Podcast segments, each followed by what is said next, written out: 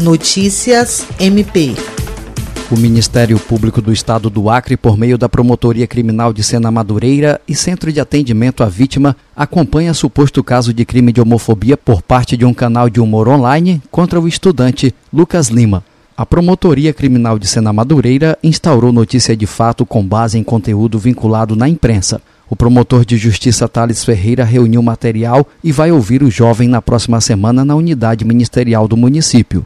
Já o CAV, órgão auxiliar do MP Acreano, que acolhe vítimas de violência doméstica, de violência contra a dignidade sexual e homofobia, entrou em contato com o estudante e está oferecendo informações jurídicas e todo o apoio psicológico necessário nesse momento.